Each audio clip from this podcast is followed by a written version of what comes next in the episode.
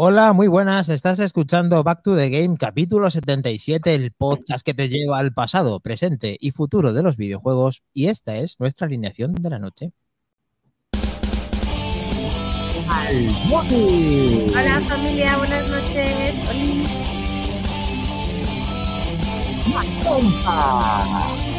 Buenas noches, buenas Muy buena gente, bienvenidos.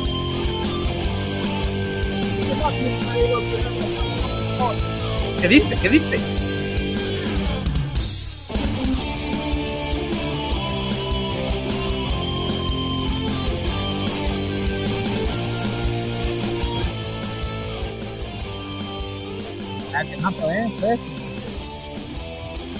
Marraco, como siempre, Maquinani. No sé quién ha encontrado esta vez, pero buen trabajo.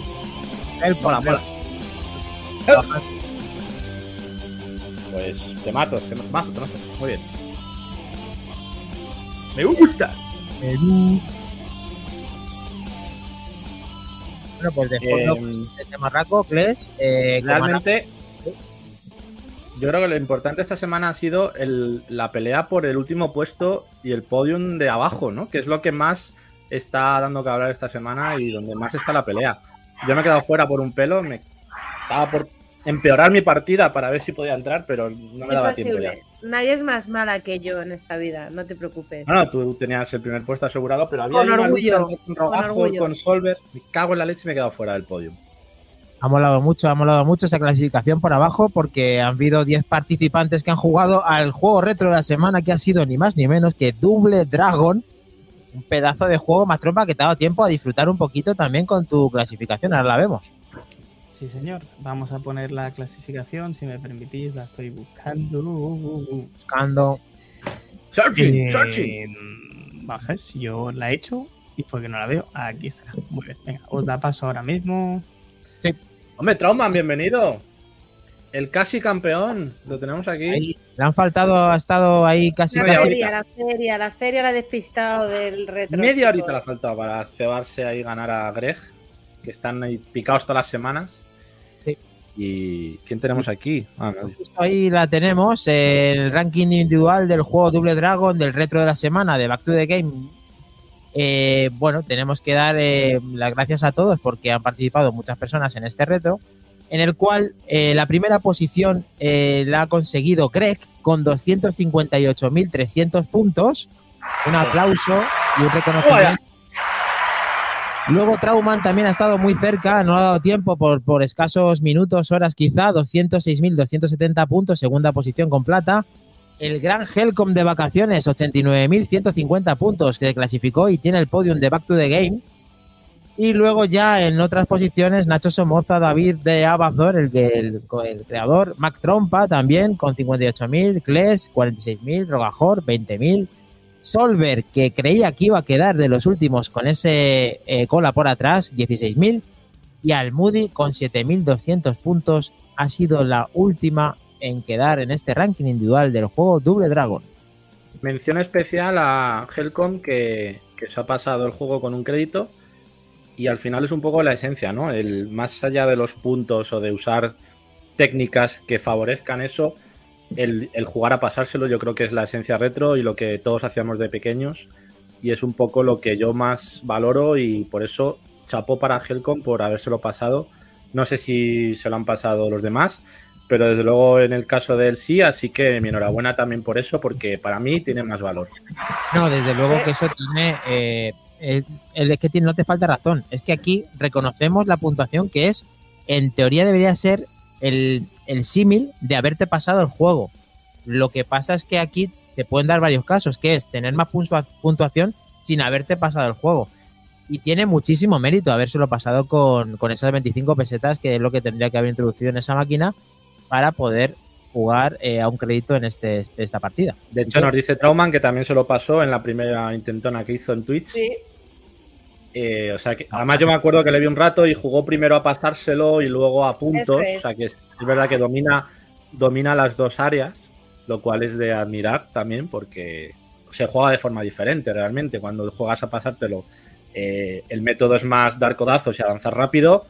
Y cuando quieres hacer puntos, te puedes tirar con el mismo enemigo 20 minutos. dándole codazos, o sea, rodillazos, soltándolo, y al final, hombre, es más aburrido, pero claro, es hacer puntos. Al final, ese es el tema, ¿no? Es menos divertido, es menos vistoso, pero ahí están esos truquis que hay que aprovecharlos también para conseguir esa puntuación.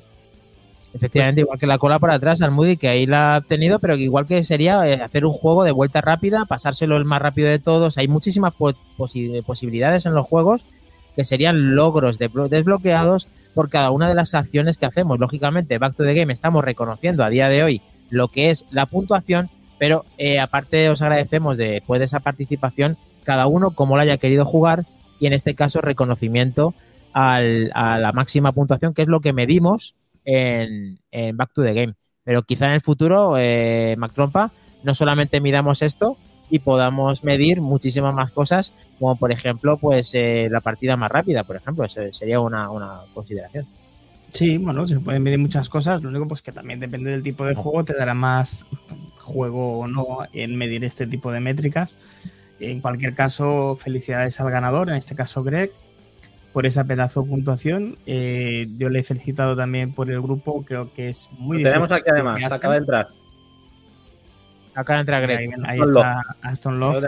Eh, Greg para los amigos, pues que, eso, que es muy difícil lo que hacen, que yo desde luego no tengo la paciencia que tienen ellos, y mira que me acostumbro a tener paciencia, pero que yo personalmente disfruto más jugando el juego a pasármelo con un crédito, que es lo que, como bien decías tú, hacía de pequeño y era lo que ansiaba y porque también, por norma general, cuando te pasabas el juego con un crédito quedabas primero también en la clasificación. Eh, está claro que, es muy difícil con, sí. con, Trauman y con, y con en este caso Greg, que se saben, eh, bueno, todo por, de, de, ese juego y consiguen hacer las puntuaciones que hacen. Y de hecho yo he estado documentándome para poder hacer el, el, análisis retro del videojuego de hoy y, decían en una peli que había salido en una película y que eh, habían sacado una puntuación de 50.000 puntos y que era imposible porque solamente habían estado jugando 5 eh, minutos y que para conseguir esa puntuación casi casi te tenías que pasar el juego. Eh, evidentemente no conocían ni a Trauman ni a Greg. Yo quiero decir una cosa. Mm, tiene mucho mérito pasarte el videojuego con un crédito, pero también tiene mucho mérito al final lo que han hecho ellos de conseguir, y todos los que habéis conseguido muchos puntos, porque os podéis permitir el puto lujo dedicaros a conseguir puntos. Es como me pasa a mí con el Snow Bros la semana pasada, que mi objetivo era poder pasarme pantallas porque yo no me podía permitir el lujo de estar diciendo voy a hacer más bolitas de nieve aquí, voy a hacer más bolitas allá. No, no, o sea, mi objetivo es no morir, igual que en este. Entonces al final para mí tiene también mucho mérito el poder estar ahí eh, diciendo, mira, este me lo voy a cepillar en cinco minutos y le saco 40.000 puntos. A mí ese tío ya me ha matado al segundo puñetazo. Hay, hay enemigos que les agarras para darle los rodillazos y tal. Yo estuve probándolo a ver cómo era esa, ese método y tal. Y no es que no es fácil, o sea, no es que digas que es un truco que te da puntos de forma gratuita. Tienes que tener habilidad, tienes que soltar en el momento justo, volver a engancharle sin que te dé no es nada fácil y también tiene su habilidad, evidentemente. Lo que pasa es que, bueno, pues no es evidentemente tan, vistoso, pero desde luego mucho mérito igualmente porque hay que conocer el juego a la perfección. El resumen de esto es que puede ser tan bueno como para sacar la, la, máxima puntuación, como a su vez de pasártelo con un crédito. Ahí está el tema de las métricas que nosotros usamos para que sea el campeón de la semana, en este caso Greg, y nuestra enhorabuena, como hemos dicho anteriormente, y al resto de que habéis participado en el reto de la semana. Eh, aparte de este pedazo de juego, Kles, hemos estado jugando aún más cosas, los que tenemos el tema del núcleo duro de Back to the Game. ¿Os ha dado tiempo a jugar? Sí, yo todos los días con mis rallies he vuelto con fuerza. Estoy ahí con mi mundial de rallies. Segundo voy ahora. Y quedan cuatro rallies, o sea que tengo oportunidades ahí de ganar. Somos 30 personas. Y luego estoy empezando con el DIR 2 otra vez. He vuelto a los orígenes que jugué muy poquito en su día y planteándome también entrar por ahí en algún campeonato. Y luego también he jugado al, al Quake 2, a ese remaster del que hablaremos ahora en actualidad, que ha dado bastante que hablar y que trae unas jugosas novedades muy interesantes. Y os pongo luego, si queréis, el vídeo de, gameplay que tengo mientras comentamos la noticia. Pero vamos, muy buen juego, recuperando la esencia del original, porque al final es un remaster, pero con unos añadidos que lo hacen muy interesante. para que no lo disfrutara en su momento o para que lo quiera volver a disfrutar eh, casi 20 años después. Perfecto, no lo cuentas, ¿crees? Al Moody le ha dado tiempo a jugar con esta ajetreada vida del trabajo, la vida laboral. Luego también tiene su jueguecito en casa. Juega al Diablo. Sigo oh. jugando al Diablo. Ya estoy en nivel 37. ¿eh? Sí, voy en nivel 37 con mi negromante. Ya me estoy. Eh, aunque el Nusito me ha jodido un poco porque yo estoy hablando con él, le dije, estoy eh, avanzando un poco en la historia principal porque estoy hasta los huevos de ir andando a todos los lados y que me salgan todo el rato fantasmas esqueletos y bichos y quiero ya mi fucking caballo. Pues me ha dicho que tengo que esperar, eh, me tengo que pasar la tercera. Em, último acto. Sí, y estoy cabreada porque entonces para que avance en la principal, con lo que a mí me gustan las secundarias. Pero bueno, no pasa nada, no me haré un The Witcher, que al final nunca avanzo porque me dedico a coger florecitas y plantitas. Y bueno, pues de momento nivel 37, jugué hasta el miércoles, luego ya jueves Warner y después fue muerte y destrucción hasta hoy, que mañana ya por fin libro. Bueno, bueno, me parece, un poco agarrado lo de las monturas. ¿eh? Yo creo que se han pasado un poquito poniéndolo tan al final del juego. Sí, sí, creo que una Vez, creo que una vez las desbloqueas, luego ya las puedes usar en personajes nuevos, si no, si no he entendido mal, porque yo he visto a gente con poco nivel con montura. Pero el tema es esa primera vez que tienes que ir al final del juego para desbloquearlas. Me parece es un, rollo, porque al final es que el juego se hace pesado hasta que el mapa es muy amplio. Sí, según vas desbloqueando, tienes el teletransporte para moverte y tal, que sí, que vale. Pero joder, es que se, hace pesado el camino. Además, te están todo rato saliendo enemigos y al final se hace un poco bola. Pero bueno, el juego está muy bien, muy divertido. Me está gustando mucho. No he muerto todavía, cosa que en mí me siento oh. súper bien orgullosa. Y eh, bien, ahí voy con mi, con mi ejército de esqueletos. Y... Ya mueren ellos por ti, ¿no? Sí, que se joda. Bien unas cuantitas horas que se ha echado al Moody al diablo y que nos va a seguir contando aquí en Back to the Game, pero también está un Mac Trompa que es que además, chicos, aviso eh, para el nuevo retro de la semana, Mac Trompa está de vacaciones. Bueno, mejor está. o sea, que igual consigue el podium. Eh, no, Básicamente porque estoy liado con el tema de la asociación y están, están las cosas calentitas y, bueno, estamos ahí trabajando en ello, como diría aquel. Pero bueno, lo que podamos jugaremos, sí, claro, por supuesto. Aunque sea una partidita a última hora como hoy. Un poquito más de hora, más trompa tienes y a lo mejor incluso en esta semana te ha dado tiempo a algo más de Double Dragon o has dejado ya. Solo, he probado un par de veces, un par de partiditas, la demo de Abazor que la tenía por aquí en el escritorio y digo, hostia, voy a echarle. Y nada, he estado jugando 25 o 30 minutos, pero es que es una delicia. No es porque esté en el grupo con nosotros David, pero es que, eh, bueno, oye, cuando se hacen bien las cosas y con cariño y con mimo, pues luego eh, siembras y luego recoges. Y lo que van a recoger, sí, lo que van a recoger esta gente va a ser muy bonito, seguro. Que salga ya en Switch, por Dios, que salga ya en Switch, David. Macho. Play, David. En PC no lo quiero, lo quiero en Switch. La demo decís o el juego. El, juego, el juego, el juego, completo, lo queremos comprar, por favor. Vale, vale.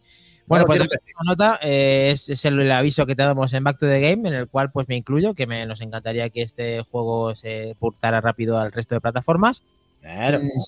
efectivamente. Y luego, pues eh, yo no he jugado nada más que, chicos, lo siento mucho, he jugado nuevamente al pedazo de juego que estoy deseando, que me ha apuntado incluso hasta la beta de EA, para que ya que estamos disfrutando la liga, podamos disfrutar del nuevo juego de fútbol FC 24, en el cual no me han dado todavía ningún tipo de participación, si en otros que no me, ha, no me ha servido de nada, y he jugado pues a las versiones anteriores. Eh, bueno. O sea, te han dado el de hockey, ¿no? Me parece. El NHL, sí. Ah, como en plan, no te damos el FIFA, toma, anda, venga, juega este si quieres. Toma esa mierda, que a nadie le gusta. Entonces, ¿vas, a hacer una, ¿vas, a hacer un análisis del NHL o qué? ¿Qué va a hacer? ni lo he cogido, ni lo he cogido, no podía invertir ese tiempo para ese, para ese juego que me ha dejado Electronic Arts. Veremos a ver, a ver si conseguimos eh, el FC24 y en el caso de que lo consigamos, pues lo contaremos aquí en Back to the Game mm, cuanto antes. Casi consigo hacer un Back to the Game en toda regla este fin de semana porque he intentado desempolvar una PlayStation 1 y una Xbox 360 en el pueblo. No he conseguido porque me faltaban eh, periféricos para conectarlas, pero eh, me encantan esas consolas y espero que eh, con tiempo pueda volver a revivir tiempos pasados como juegos de PlayStation 1 y Xbox 360, que los catálogos son interminables. Pero bueno. Como está diciendo Aston Love, ese FIFA 96, qué maravilla era. El FIFA International Super, el FIFA International Soccer de la Super NES con selecciones, era una maravilla, pero es que el 96 ya creo que fue el primero en traer clubes, si no recuerdo mal. Estaba el 95, ya, el 95 también lo traía. Había, ya. Sí, sí. Era el cartucho grande de Mega Drive que tenía esa cosa amarilla que conseguía tener la memoria para poder hacer incluso hasta los fichajes. Era una pasada. Eh, Aston Love nos dice que sí, que efectivamente que dejó de jugar en el 96. Pues eh, ahora ya no es FIFA, es FC. Veremos a ver qué nos sorprenden y qué competencia tiene. Pero bueno, eso es lo que ha habido y ya lo contaremos. Eh, vamos con Kles, después de contar eh, nuestras andaduras en la semana y de felicitar a los campeones, inclusive como tenemos cambio de rumbo, eh, Trompa, Kles, Almudi, ¿estáis preparados para viajar tan pronto en el tiempo? A ver, pues bueno, es que ahora, ya empezamos en el pasado y luego viajamos al presente. Yo creo que es el revés. Pero bueno, sí, vamos al pasado. Venga, lo ¿Sí? ¿Seguro? Sí. sí, sí, sí, sí, sí, sí. Venga. Pues vamos chicos, abrochar los cinturones porque hemos estado dándole muy duro. No hay suficiente carretera, chicos. Sí. ¿A dónde vamos? No necesitamos. ¿A qué año? ¿A qué año nos vamos? La tropa. ¿Has puesto bien el condensador? ¿Has puesto bien el circuito temporal? Pues nos vamos a ir a 1987, chicos. Buah, bueno. ¡Dios! 87, un añito, decía yo. 87. Bueno, pues ahí sí, pues sí. la Vamos, la época dorada de arcade. 1987, ha dicho más tropa. Sí, señor. No salimos de ese año, ahí nació mi hermano hace ya bastantes años. Eh, Double Dragon, los, lo que estáis viendo en pantalla, el marco con la serpiente. Cuéntanos, Mac Trompa, eh, de aparte de 1987, que no lo estamos dejando últimamente en Back to the Game, ¿Qué supuso este pedazo de juego eh, que estamos disfrutando hoy o hemos disfrutado esta semana?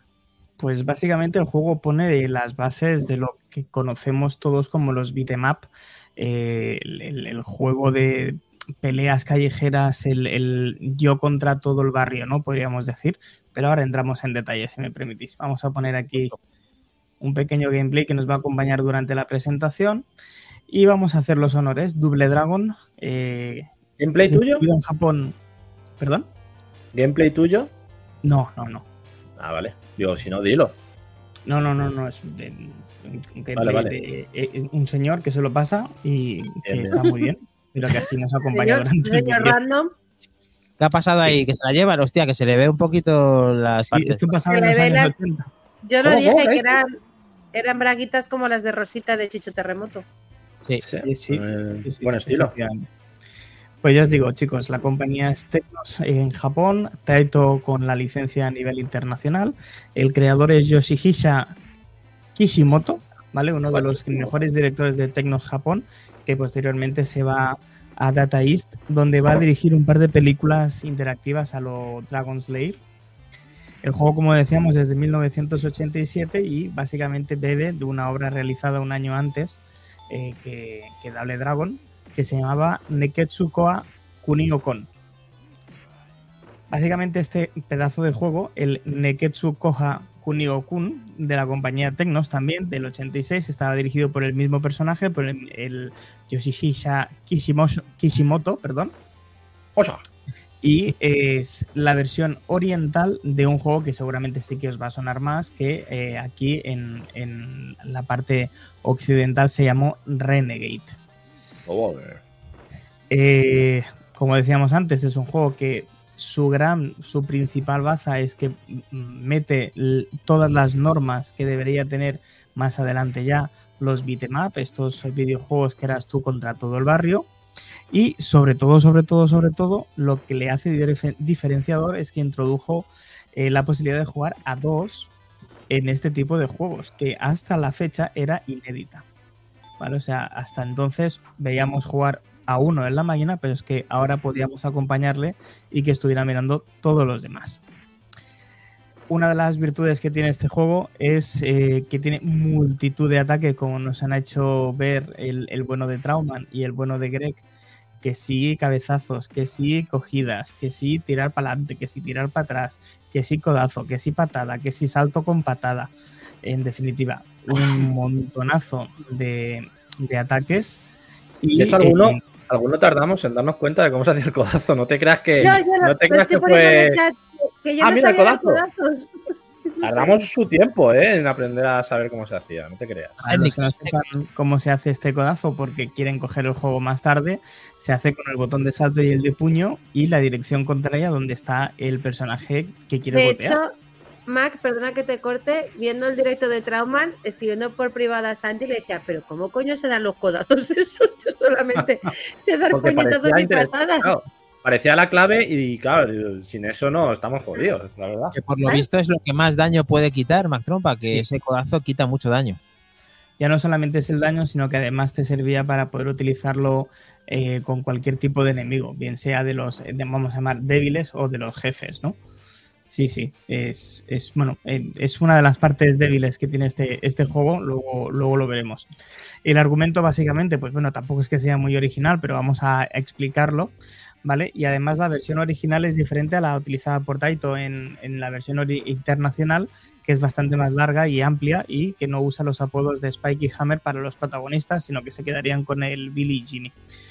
Básicamente esto ocurre durante un eh, contexto totalmente post-nuclear, ¿vale? En algún año del 1900, donde la violencia domina América y una banda llamada Black Warriors controla las calles de esa ciudad.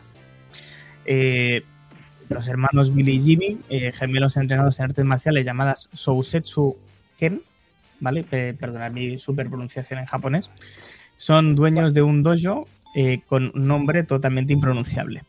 Moyo Dojo, perdón, para la que visto la película de Barbie, Moyo Dojo Casa eh, House, una broma. Efectivamente. Básicamente, pues estos dos hermanos, los, el Billy y Jimmy, desafían a Black Warriors enseñando a los ciudadanos esas eh, habilidades eh, y ganando el apodo de Double Dragon. Porque lógicamente, como decíamos antes, podíamos jugar a dobles. Los Black Warrior, como hemos podido ver al principio del gameplay, pues secuestran a Marian, que es la novia de Billy, y lógicamente van a por la típica vamos a pasarnos todas las pantallas del juego y vamos a por la princesa. Eh, como hemos dicho, el argumento no era muy especial precisamente y lo podíamos encontrar en multitud de juegos. El primero que me viene siempre a la cabeza es eh, un videojuego que además ganó CLES, que era el, el de Señor Arturo, el, el Ghost and Goblins. Ah. ah. sí. Y también el, Final Fight que todavía no hemos jugado. ¿Qué tiempo Un montón de cosas. Eh, en las versiones internacionales omiten detalles como la, guerra nuclear o el dojo de los protagonistas y los detalles se centran más en la lucha de los dos hermanos para rescatar a Marian y liberar a la ciudad de la influencia de los Black Warriors.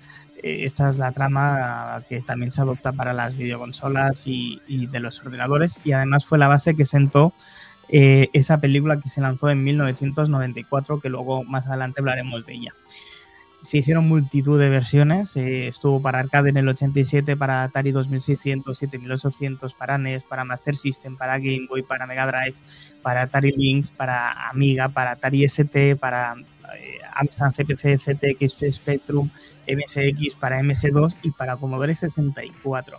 Es decir, si había una plataforma donde se pudiese portar, se portó. Se portó bien, ¿no? Bien, muy bien. Además, había mm, la versión de NES era eh, muy, muy buena, además. Y lógicamente después hubiso, hubieron diferentes remakes que he pasado de enumerar porque habían 37.302. Eh, como curiosidades, pues bueno, deciros que Double Dragon sería la secuela en principio de Renegade, a pesar de que la compañía le sugirió al director de que hiciera algo un poquito más internacional con la posibilidad de jugar a dos jugadores como os comentaba antes. Mad Max eh, fue una clara referencia para la creación de Double Dragon. También lo fueron el manga Hokuto no Ken, que aquí lo conocimos como El puño de la estrella del norte. ¿Vale? Es un gran manga, por cierto, quien no lo haya leído, que se lo lea o vea sus animes, que son espectaculares. La película de Dragon. Influencia, de Bruce Lee, ¿no? Sí, vamos, la película Enter the Dragon ah, de Bruce Lee también fue una clara referencia para el juego tanto es así que dicen las malas lenguas que el nombre proviene de la combinación del, título del, de, la película y del doble de eso de poder jugar a dos jugadores. Mm. Uno de los trucos que más curiosos que he encontrado ha sido para el ordenador CPC, donde eh, Pink Floyd tiene mucho que ver, ¿vale? Y es que el programador que hizo el port para ese videojuego a CPC, eh, Richard Aplin, dejó un código, el, dejó en el código, perdón, el título de la letra Run Like Hell del álbum clasiquísimo de Pink Floyd, The Wall. Eh, básicamente lo que decía era eh, sugerencia para el modo pausa. Hi hackers, sing along if you know the words. Algo así como canta solo la canción si te sabes las letras. Y si escribías esto en el menú de pausa, el juego se reiniciaba y volvía a cargar automáticamente. Y si lo hacías por primera vez, tenías vidas infinitas. Si lo hacías por una segunda vez, te convertías en Abobo, uno de los mm, jefes más famosos del juego, o de los personajes más que de los jefes. Eh, si lo hacías por una tercera vez, te convertías en Willy, el jefe final. Y si lo te atrevías, si lo hacías por una cuarta vez, pues reseteabas todo lo demás y tenías que volver a empezar. Luego la zona que estamos viendo también hace mención Trauman, como dijo en su directo, que lo estuvimos viendo, eh, cómo tiraba a los, a los enemigos por el abismo, un supuesto abismo que hay en los bordes, y les podías lanzar para que murieran directamente, ¿no? También ese truquito que lo vimos en, ese directo que hizo y que era bastante útil porque te lo quitabas de un, de un ¿eh? Sí, de, errores, vamos a llamar así, eh, de este tipo había varios. De hecho, el primer jefe, el que eh, te enfrentas cuando sale del ascensor y hay una cinta corredera.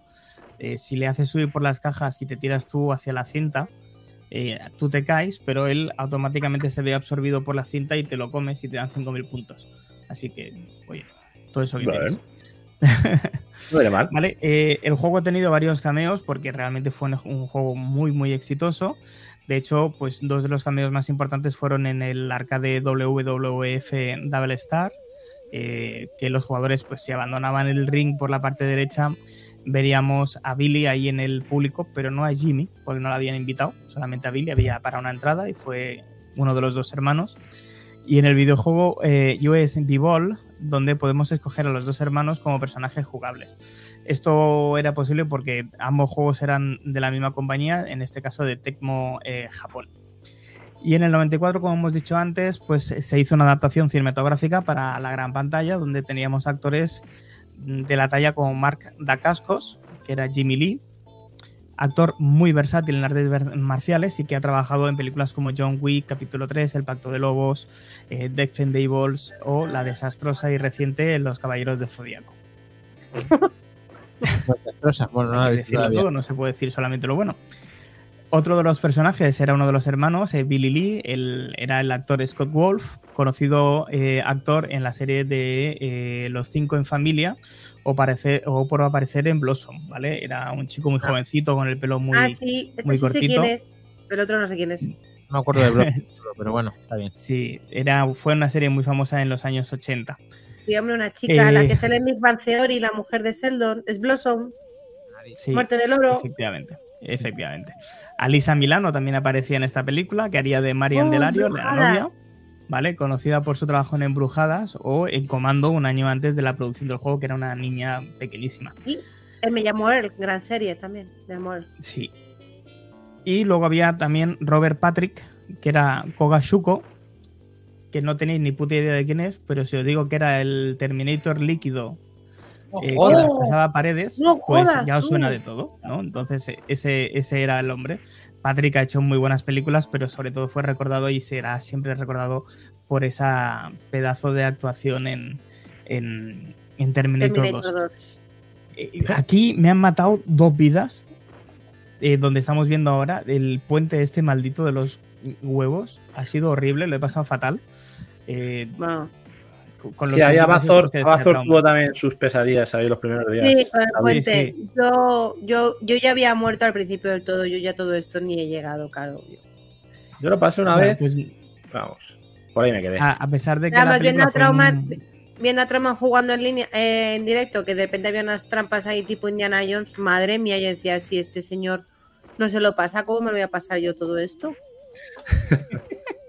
pues, pues mira, pues a pesar de que la, de que la película fue un auténtico fracaso, en taquilla, y con razón, eh, se decidió sacar un videojuego de lucha con captura de movimientos a lo Mortal Kombat. Eh, las malas lenguas dicen que se llegó a iniciar la captura de movimientos a pesar de que el videojuego nunca llegó a materializarse, bien sea porque fue eh, descartado por una cuestión de tiempo o de presupuesto. Eso nunca se sabrá. Pero, pero, se sacó un pedazo juego de lucha que se llamaba Neo Geo Double Dragon espectacular de la que eché millones y millones de partidas que si me hubiera guardado los cinco duros ahora mismo no estaría aquí, estaría en las Bahamas. porque me pareció uno de los mejores eh, Street Fighter Killers que pudo sacar Neo Geo en su historia. Y hasta aquí el retro de hoy, salvo por los anuncios que si me permitís voy a ponerlos ahora mismo. Bueno, espera, si quieres antes voy a poner, voy a enseñar yo un par de cositas. La primera Em, ya que no está Minotauro con nosotros, pues eh, decir otras formas de las que se pueden disfrutar hoy en día de este juego. Una de ellas es en la Ever que dice en el cartucho Tecnos 1 eh, de consolas, que es verdad que es muy difícil de conseguir porque está agotado en todos sitios. Aquí es donde lo jugó Minotauro, porque como él tenía todos los cartuchos antes de comprarse la consola, pues lo tenía ya. Yo no yo no he tenido tanta suerte y no he podido tenerlo, así que eh, quien lo pueda conseguir, que lo consiga, porque aquí tenéis el original en cartucho y lo podéis jugar también sin tener que tirar de emuladores. Luego también había una, una maquinita que se hizo en el 1988, que era bastante simple, pero bueno, es curioso de ver, porque realmente tienes que ir esquivando petardos y enemigos y pulsando, bueno, diferentes tipos de golpe para, para acabar con ellos es muy cutre, pero bueno, es de estas maquinitas de nuestra época que nos gustaba jugar eh, para matar el tiempo. Así que Me encantaban estos juegos. Otra versión poco conocida, un año después del juego, que se hizo para maquinitas arcade. Eh, Tiger Electronics, concretamente, fue quien la lanzó. Y básicamente era lanzar patadas y puños al mismo señor y esquivar petardos de otros malos. Y ganabas al abrirte camino hasta el escondite de Jimmy para rescatar a Marian atravesando cuatro escenarios imaginando mucho lo que te encontrabas en esta pantalla LCD. Así eh, por favor, mirad, esa ciudad de atrás que son tres edificios muertos de las que colocados, o sea, es fantasía. De ahí eh, la, imaginación que le tienes que echar para visualizar el juego, claro. Y la de horas que te echabas, ¿eh? Y la de horas que te echabas. Y por último también comentar donde lo he jugado yo, que es una plataforma de la que hablaremos próximamente, no hoy, porque no lo tengo preparado, que se llama algunos ya lo, lo conoceréis. Espérate a ver si me deja compartirlo esto. Yo lo estuve buscando en Switch y también estaba Kles eh, con el tema de, para poder jugar el Double Dragon. Así que, también con la Switch la verdad es que rememoras muchos títulos y eh, la consola es increíble porque prácticamente con, ese, con una Switch tienes todas las consolas casi quitar un momento algún vídeo de los que tenéis. me deja, no me está dejando el gameplay, por ejemplo. No sé si es por eso.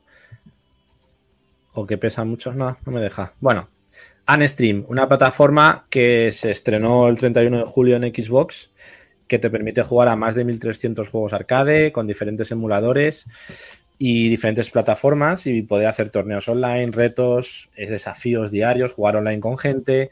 Y bueno, esa mierda me la tengo que pillar de la que hablaremos porque son 30 euros un año, 79 de por vida. Y la estoy probando para, bueno, también haceros un análisis en próximos programas y contaros un poquito más en profundidad en qué consiste. Así que, bueno, ahí es donde lo juego yo. Estaba este juego concretamente. Y aparte de hacer este reto nuestro, pude hacer otros retos que ponía la comunidad, como por ejemplo estar en una zona donde, donde un puente que es rodeado de enemigos y tienes que aguantar pues el tiempo que puedas sin morir y el que haga más puntos, pues gana el reto, ¿no? O sea, realmente, aparte del reto Back to the Game, en esa plataforma tenéis un montón de retos de la comunidad y de las diferentes.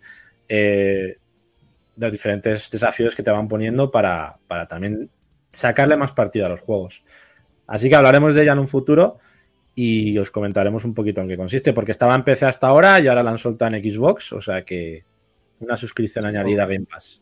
La verdad que está genial, Cles, a ver si nos puedes contar más de ello más adelante, porque de eso justo me refería al principio, de, que realmente puedes sacar cualquier logro de este tipo de juegos y si a su vez coincide con el reto de la semana o lo adaptamos a que se pueda sacar ese partido, pues estaría muy bien que esas cosas que vayamos quedando primeros, segundos, terceros o simplemente jugando al juego, también nos serviría para eh, aplicarlo al reto de la semana. Así que poco a poco y viéndolo poco a poco podemos ver si merece la pena esa plataforma y nos esperamos tus palabras, Kles.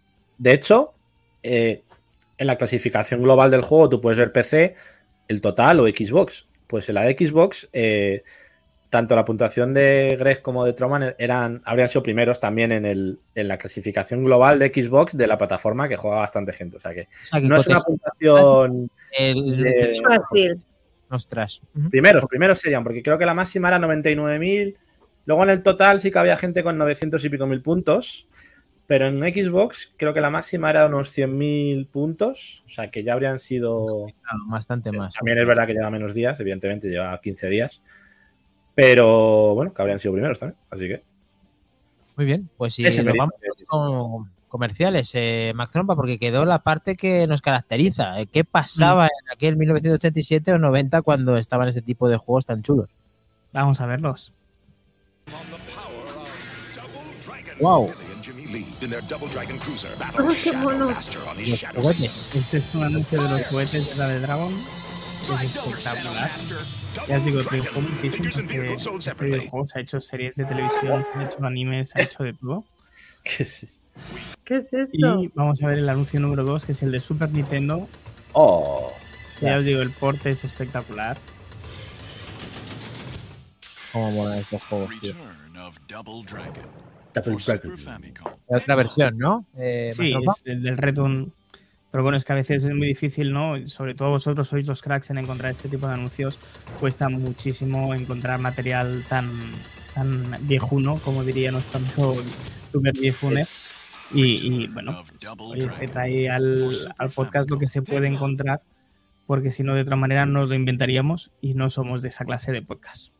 Genial. Bueno, como dice Rogajor, se sacaron juguetes, sacaron cómics, sacaron series animadas, películas, como hemos dicho. O sea que un gran éxito tuvo esta franquicia desde el principio.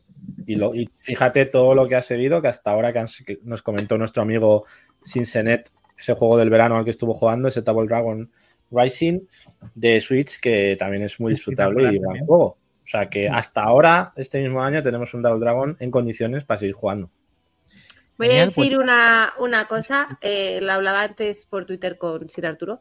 Qué maravilloso haber eh, crecido en los 80, 90 y que hemos podido poder jugar a todo esto sin ningún tipo de nada, igual que ver películas de los 90 tipo Stallone y Schwarzenegger, me refiero, nos están vendiendo unos videojuegos y unos cómics y unos tíos de una pava a la que secuestra, se la ve las bragas y tú te dedicas a tirar puñales, eh, latigazos y tal. ¿Imagináis a vosotros, a vuestros hijos jugando a esto, comprando los juguetes de esto? Cómics de esto. No, nosotros somos, fuimos una generación en la que todo esto está como permitido. Que esté bien, esté mal, no lo sé. Pero oye, para mí la verdad es que fue eh, el poder disfrutar de ciertas cosas de pequeña que ahora sería impensable. Eh, oye, pues tiene su gracia y su, no sé. Así hemos salido, yo creo, ¿no? Así nos hemos quedado. Es otro logro. Trastornaos. Moody, eh, otro logro que hemos desbloqueado, haber vivido esto, es lo que nos caracteriza también como podcast y como contar todo esto, que no quede en el olvido y que podamos disfrutar de juegos a los que incluso yo personalmente no había podido jugar ni conocer, aunque sí lo vi en Master System como plataforma única.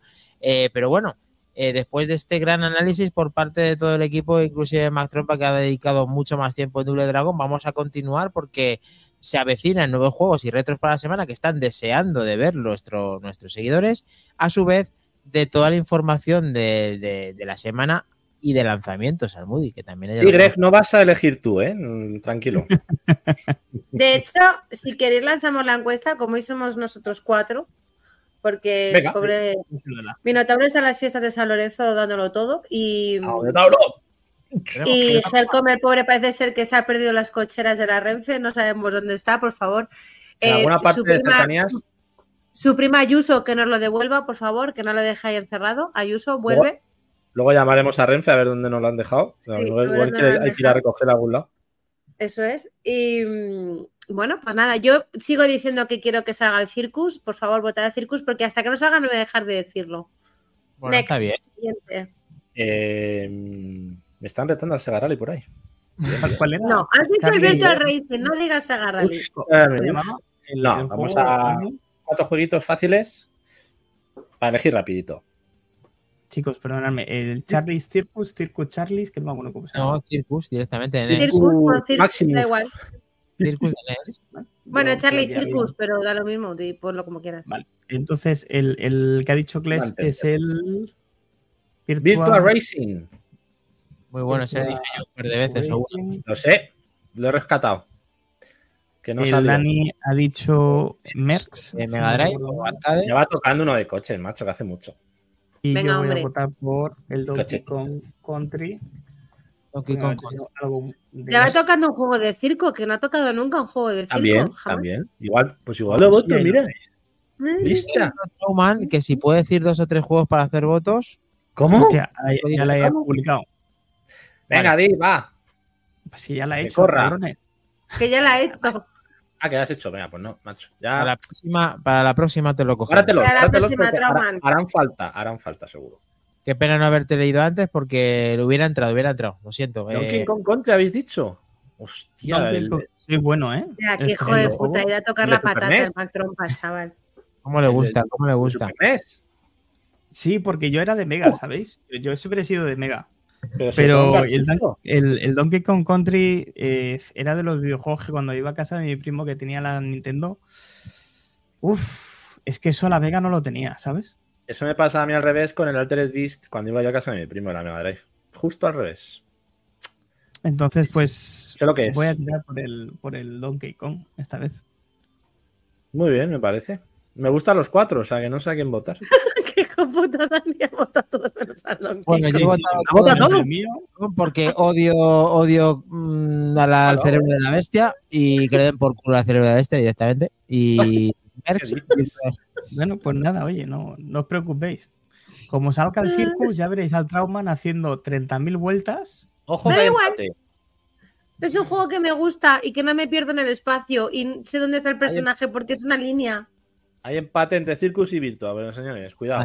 Así, el Donkey Kong Country es un jugazo, el que le guste que lo diga, pero yo prefiero escoger a tres porque no puedo coger a todos a la vez. Y Donkey, Kong, Donkey Kong Country como salga me veo toda la semana jugando y no quiero. Pero lo decís como si fuera algo malo, cabrón. Bueno, es igual. vamos porque... a avanzar, que si no, el programa luego... Juega otras cosas. bueno, pues ahí lo tenéis en la encuesta que acaba de hacer Albert eh, Mac Trompa para los amigos en Back to the Game. Eh, voy a poner el código QR para por si queréis votar justo en este momento, porque al final el programa es cuando directamente vamos a eh, dar el pistoletazo de salida al juego retro de la semana para el capítulo 78. Así que continuamos, chicos. Voy poniendo la clasificación poco a poco. El Sunset Rider ya, ya salió trama, me parece. Pero bueno, no lo hemos intentado en varias ocasiones, pero no, no, a salir. ah, no. ah, no, el Cadillac and Dinosaurs fue. Efectivamente. Sí, sí, cierto. Pues, pues mira, buena propuesta. Eh, por favor, al campeón, puede, decir también ah. un juego para la semana que viene, no os preocupéis. Seguimos. El reconocimiento, claro. Venga. ¿Sí? Next, venga. ¿Qué toca ahora? Noticias. ¿Volvemos? ¿Volvemos al presente? noticias? Venga, bueno, nos quedamos un poquito en el pasado, pero yendo al presente. ¿Vale? Venga. Venga. ¿Tenemos entradilla o, o tengo que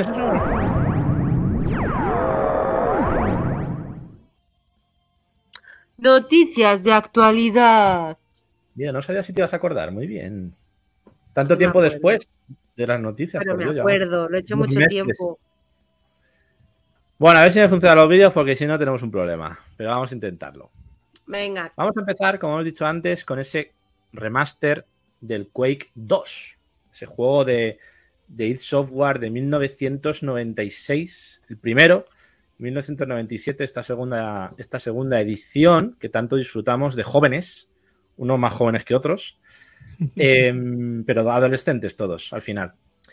Y básicamente es noticia por, por, varios aspectos. Uno, porque lo lanzaban de sorpresa, de sorpresa entre comillas, porque había rumores de que iba a salir y demás, pero lo lanzaron de sorpresa el pasado día 10 de, de agosto tanto en ordenador como en Play 5, Play 4, Xbox One, Xbox Series X, S y Switch. Para todas las consolas y PC a un precio de 10 euros, pero sí que entró por sorpresa en Game Pass. Para los usuarios de Xbox pudimos disfrutarlo desde el minuto 1 de forma gratuita con ese remaster eh, que no es solamente un remaster, añade nuevas cosas que veremos ahora.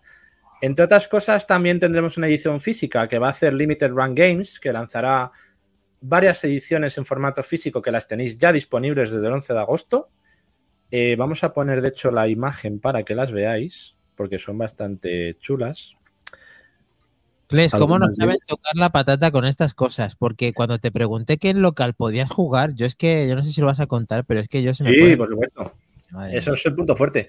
Aquí tenéis las ediciones especiales, concretamente son, son tres. Eh, una que son 34,99, que es la estándar, una Special Edition por 84,99 y una coleccionista Ultimate que se podrá adquirir por 149,99 euros. Eh, ojo, cuidadico. Esa será ya para cebados máximos. Em, ¿Qué aporta esta, esta, nueva versión? Que os voy a poner, eso, sí, el vídeo aquí. Creo que esto es. No sé si es trailer o gameplay. Tengo los dos, ¿eh? No luego Este es el trailer, vale. Em, ¿Qué aporta esta nueva, este nuevo remaster de Quake 2? Pues básicamente es el juego original con mejoras, sobre todo remasterización que está orientada a eh, los tiempos de carga, novedades como la resolución 4K, mejora los modelados, mejora la sangre, el comportamiento de la IA es superior, las animaciones de los enemigos, ha mejorado las cinemáticas, la iluminación, la profundidad de campo, han remasterizado la banda sonora original de Sonic Mayhem y nuevas opciones de accesibilidad. Eso en cuanto a la parte técnica del remaster, pero también incluyen cosas nuevas, como ese modo cooperativo a 8 y multijugador tanto en local como a través de internet con juego cruzado entre todas las plataformas. Si jugamos en PC y queremos jugar con amigos de consola, tendremos que jugar con mando. Eh, independientemente de la plataforma en la que juguemos, no sé si Switch también, tendríamos que mirarlo si Switch incluida, porque suele estar fuera del crossplay, creo que no. El resto de plataformas podrán jugar unos con otros de forma simultánea. Además de toda esta parafernalia nueva, tendremos un pack de misiones de, de Reconning y Ground Zero que añaden más de 30 mapas para un jugador, 20 para partida a muerte y ese Quake 2 de Nintendo 64 también, por Dios, incluido. Y por último incluye Call of the Machine, que es una nueva expansión independiente y nueva creada por Machine Games, que la tendremos incluida en este remaster. O sea que aparte de tener el juego original, todas esas mejoras gráficas y técnicas, esos nuevos modos multijugador, tendremos también nuevas misiones y nuevos mapas para poder disfrutar solo o en compañía. Qué pasada. Una maravilla. Este es el ejemplo de cómo se tiene que hacer un remaster por 10 pavos que nos cobran. 10 pavos, señores. No estamos hablando de 50 como otros que ha habido recientemente. Pero es que el tema es que son, 50, eh, son 10, pero es que a su vez, Game Pass, tú ya has podido jugar al juego. Gratis, sí, sí, gratis. O sea, es que ese es el futuro. Es el futuro. Al final, bueno, pero, igualmente, tú tienes una Switch y dices, joder, a jugar al Quake 2 con todas estas mejoras. 10 euros. Ya está. Lo fuerte, Kles, es o el cooperativo local o el cooperativo eh, multijugador online. Esas dos partes son la joya de la corona del juego. Sí. local, ojo, local en red local pero local en pantalla dividida hasta 8 que he visto. Hasta 8 en pantalla dividida. Qué Cuidado con esto. Cuidado con esto, ¿eh? 8 pantallas divididas en el mismo monitor o televisión. Cuidado. Nada. En Xbox por lo menos que he visto, ¿eh? Algo hay que hacer ahí, ¿eh? No digo nada, pero algo hay que hacer ahí, ¿eh? Sí, yo se lo contaba, se lo contaba hace poco a alguien, ¿no? Que yo me tiré una noche entera jugando al Quick 2 en pantalla de tubo con tres amigos pantalla dividida a 4. ¿Una Drinkas o Quedándonos ciegos en una Play 1. Play 1. Y, esto, tío, o sea, se puede 8 a la vez ahora, haciendo el cabra ahí. O sea, cuidado. Esto está hecho para nosotros, para Back to the Game y para nosotros. Así que hay que disfrutarlo desde el minuto cero. Y, muchas gracias, Cles, por aparte de dar la noticia y contarlo con ese entusiasmo, sino que además que ya hayas jugado y que lo podamos jugar a partir de ya. Sí, lo que no me funciona es el gameplay. No sé qué pasa con los vídeos no pasa nada. De juegos que no me van. Pero sí, quería que vierais un poco del juego, pero no puedo. Eh, pero vamos, invocamos a las masas de gasto de, Game para hacer un cooperativo a este juego, por favor, o una partida a muerte online, que eso puede ser Brutality. Desde luego que sí. Hasta el Moody jugar Quake, incluso más trompa porque quizás sea uno de los mayores, eh, ¿cómo se llama aquí? Está, eh, prima la muerte, el que, el que gana más muerte, más, mata más personas. Eh, si, el, si el crossplay con consolas es con mando, lo tengo jodido. Pero, pero ah, amigo, hay que estar en igualdad de condiciones. Sí, claro, os tendríais que comprar un teclado y un ratón. no, mejor al revés. Claro, por eso se inventó con teclado y ratón. No, no nos vamos a poner de acuerdo en esto. Lo siento. No nos eh, vamos nada, a... nada. a eh, sufrir con el mando, a girar ahí. Y... Pero que, sí, es un videojuego que justo vi, vi ayer que al encender el PC se enciende el Game Pass y salí allí y dije, uff, o me pongo esto o hago la asociación. Y, no, no pude jugar, no pude jugar. fue, inmediato, yo lo vi y dije, eh, ¿qué dices? Y para adentro bueno, un breve inciso al Moody porque parece que te están haciendo caso a tu llamamiento. No vale tampoco hacer, pues eso, de hacerte la víctima con que teníamos que poner el, el circus, pero efectivamente el 75% está ganando el circus. Un juego de. Es, que es un jugazo el circus. Que creo que. Haces muy... salido en los últimos cuatro programas, ¿no? Sí. No, en dos. Y bueno, Nacho Somoza también parece que lo ha votado. Y David Garay no es una lista dirigida ni nada, efectivamente, porque le costaba decidir entre los cuatro que hemos elegido hoy. Así que seguid votando porque de momento va ganando el Circus, chicos. Voy a tener que quitar el voto del Circus, me cago en la leche. no, lo David, macho, ha votado, David ha votado al único que no quiero jugar de todos, que es el de Bien, David, tú amplía las. Bueno, vamos a seguir porque hoy, tenemos una sección muy pecera para nostálgicos, porque hablamos de juegos muy de los 90, todos juegos que vuelven a nuestras vidas, eso que nos mola, ¿no? Tanto del, de ese actu retro, de juegos de ahora que recuperan la esencia de entonces, ¿no? Entonces vamos a hablar de otro mítico que, los, que está dando mucho que hablar, que no pudimos hablar de la semana pasada, que no es otro que ese Baldur's Gate 3, que lo está petando.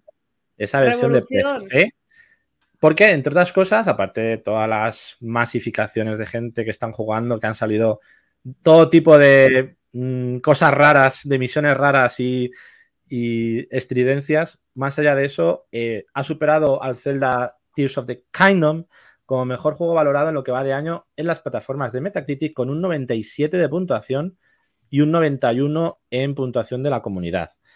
Em, como decimos, el juego mejor valorado en lo que va de año. Y eh, pues se dio un poco la sorpresa, ¿no? Aunque es un juego que era muy esperado por la comunidad, sobre todo pecera.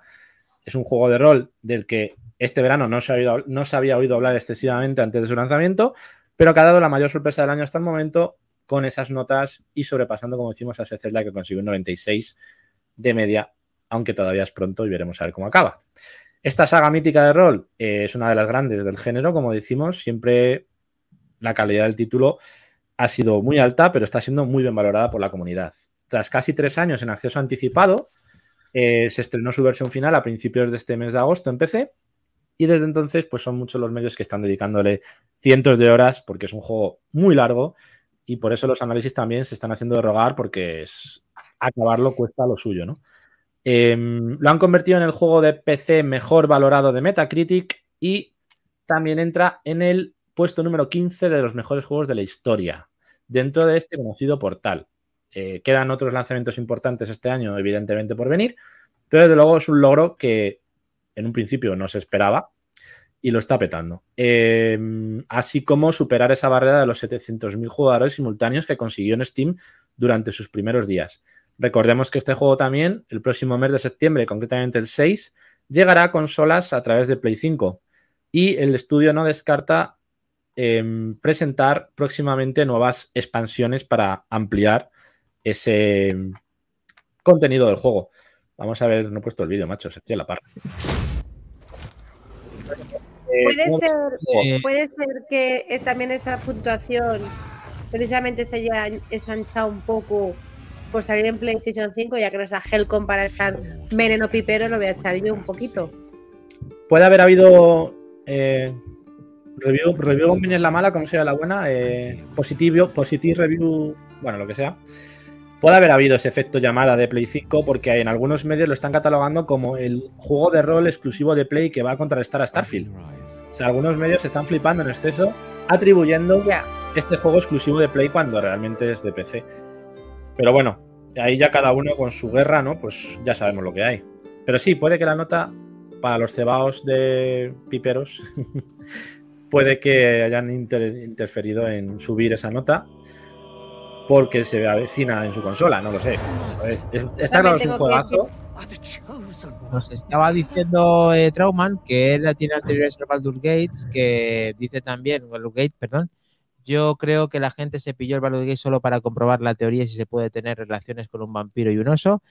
Eh, eh, sí, la verdad sí, sí. De hecho, puedes ir con la chorra fuera. yo, he visto de todo en este juego ya.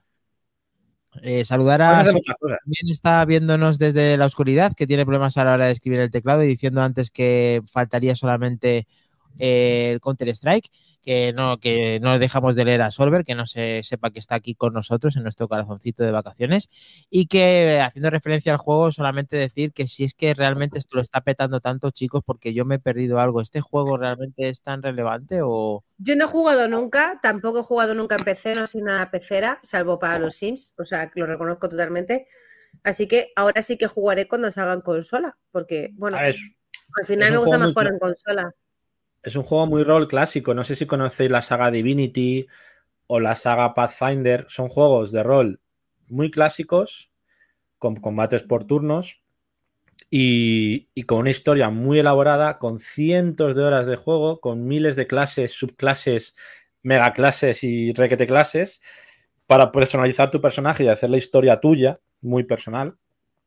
Y sobre todo luego esa libertad para elegir camino, elegir diferentes eh, pues decisiones que afecten a la historia, pues eso, todo muy libre y todo muy desarrollado para que la experiencia sea pues el típico juego de rol clásico de siempre al que jugábamos de pequeños, tanto de mesa como hablado, como, como los que han ido sacando después, ¿no? Pero vamos, la saga Baldur's Gate siempre se ha caracterizado por eso, por esa amplitud, esa extensión de personajes, de clases, de misiones, de historia, en el que puedes perderte horas y horas sin problema con ese tipo de juegos no puedo hablar mucho porque es el género que quizá menos me guste, pero más trompa, tú sí que tienes información de algo de Baldur's Gate, ¿te suena, te has dado alguna vez algún de este tipo de juegos? Son estos juegos que os comentaba siempre de que me van a gustar y le voy a tener que echar tantas horas que voy a dejarme la vida en ellos y prefiero no empezarlos. Sé que es muy egoísta por mi parte porque me pierdo seguramente una rama de videojuegos muy interesante pero es que tenías que escoger y, yo escogí no jugarlos.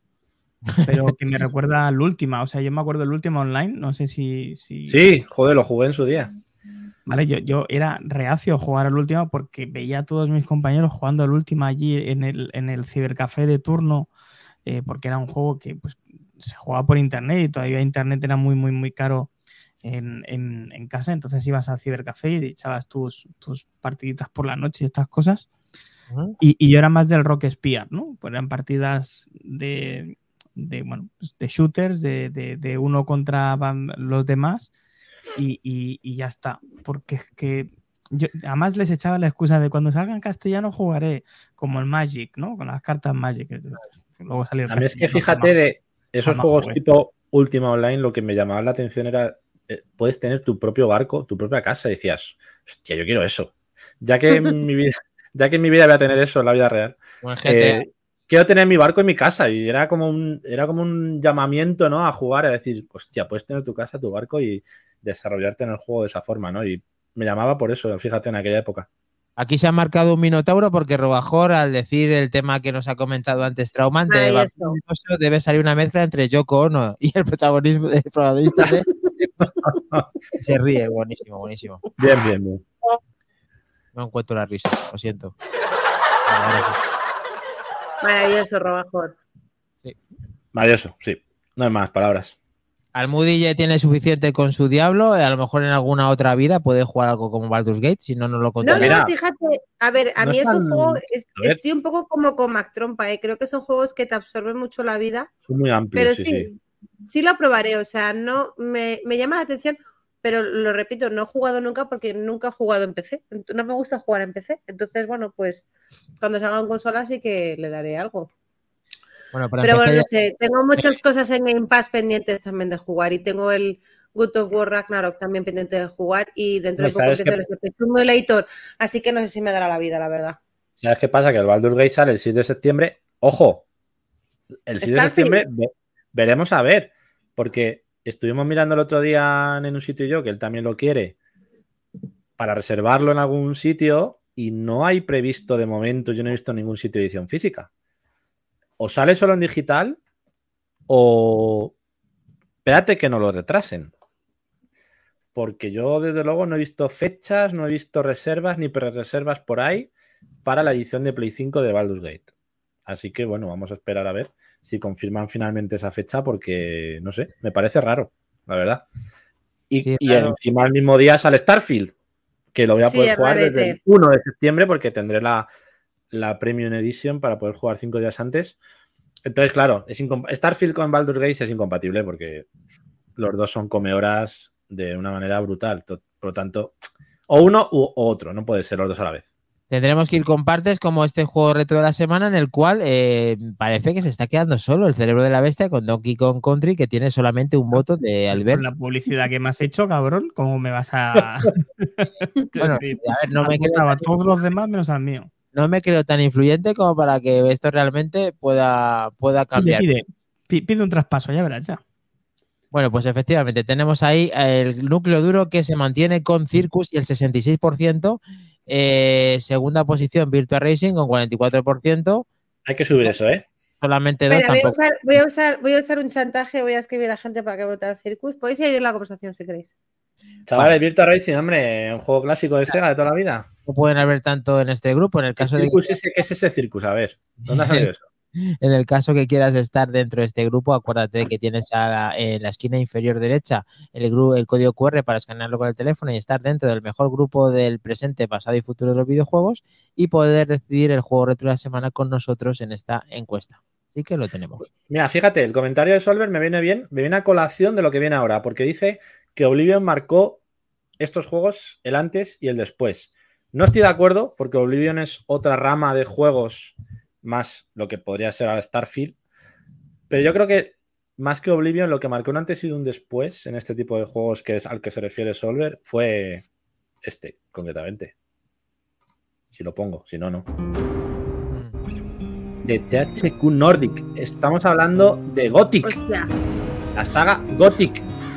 Que si no recuerdo mal, eh, data de. Ay, por favor, miradme de qué año es el Gothic original. Gothic Era el 2005, ¿puede ser? Sí, 2005. Ese juego original de 2005 en el que tú podías elegir tu camino, tu bando, tipo la saga Ryzen que vino después, en el que tenías una libertad absoluta para elegir tu camino, pero más enfocado a la acción y a la historia con ese combate en tiempo real, ¿no? Eh, bueno, pues tenemos un remake en el que han estrenado un nuevo trailer, que es este que estáis viendo, centrado en el campamento viejo, eh, ubicado en el Valle de las Minas, donde podrás ver a sus habitantes, algunos potenciales aliados, la pintoresca arena. Este remake está desarrollado por Alquimia Interactive, es un estudio afincado en Barcelona, España, que se está encargando de volver a dar vida a este videojuego, que es otro de estos clásicos de rol y acción para, PC. Em, pasaremos parte de la aventura cumpliendo misiones, conociendo a sus habitantes, en este tráiler que nos anticipa un poco lo que podremos ver en PC, Play 5 y Xbox Series cuando el juegue llega a las tiendas en una fecha que todavía está por confirmar. Pero bueno, oh. unas primeras pinceladas de este remake, otra gran saga que vuelve a nuestras vidas, como fue sobre todo esa de los primeros juegos en los que pudimos disfrutar de, esa decisión, de, esa elección de decisiones, ¿no? El poder elegir si pertenecer a un bando o a otro y en función de eso la historia cambiaba completamente tiene muy buena pinta, Kles. Eh, iba a decir si era lo anterior porque es que se nota mucho un poquito más de generación y de gráficos en el juego, en el gameplay que estás poniendo. Es diferente. Sí, está bastante, está bastante bien. Se ve, bien.